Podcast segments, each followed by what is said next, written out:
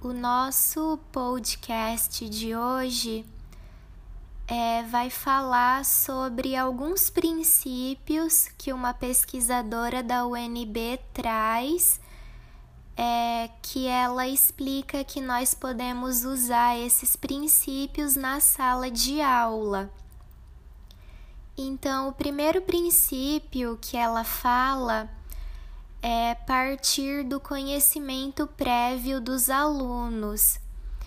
Então, é, ela explica que quando nós sabemos é, desse conhecimento dos alunos, quando nós sabemos o que eles sabem e o que eles não sabem, por exemplo, numa aula de gramática da língua portuguesa, quando a gente tem esse conhecimento, é, fica mais fácil para nós sabermos onde a gente pode começar a ensiná-los.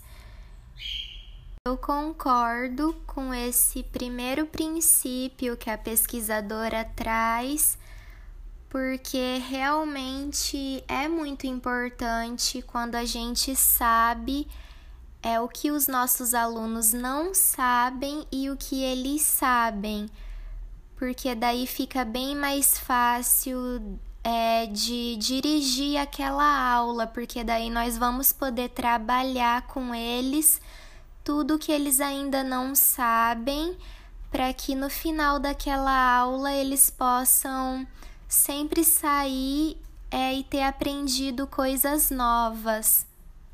O segundo princípio que a pesquisadora traz é promover a compreensão profunda dos assuntos.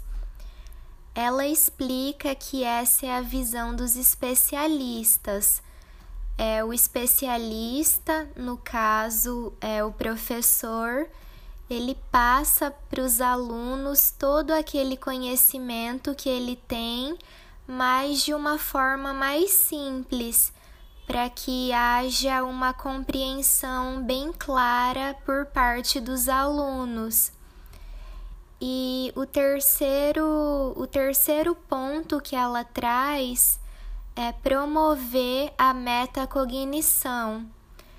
E essa metacognição ajuda no pensamento crítico dos alunos e eu também concordo com ela nesse terceiro ponto, porque quanto mais o aluno desenvolve essa metacognição, mais ele consegue desenvolver o seu próprio pensamento crítico e ele consegue ter as suas opiniões é, formadas né, de uma forma mais concreta né, nos assuntos que nós abordarmos na sala de aula. Então, é, a pesquisadora também ela nos dá três exemplos que podem ser feitos na sala de aula com os alunos. É, três exemplos de atividade para trabalhar a gramática. Então, é a primeira atividade se chama quebra-cabeça gramatical. É, você disponibiliza palavras aleatórias para os alunos e pede para eles formarem frases, é, formarem orações com aquelas palavras. E assim você vai trabalhando a gramática da língua portuguesa é, com aquelas frases que eles formarem. A segunda atividade que a pesquisadora nos traz se chama Crie sua manchete. Então você leva para a sala de aula uma manchete para os alunos e dentro dessa manchete vai ter um espaço em branco que eles vão ter que completar com três palavras, né? Três palavras diferentes, né? Que o professor levar para a sala de aula. E aí, completando com essas três palavras diferentes, cada palavra vai trazer um sentido, né? Diferente para essa manchete. Então, é, desse jeito também tem como trabalhar a gramática né, nessas frases.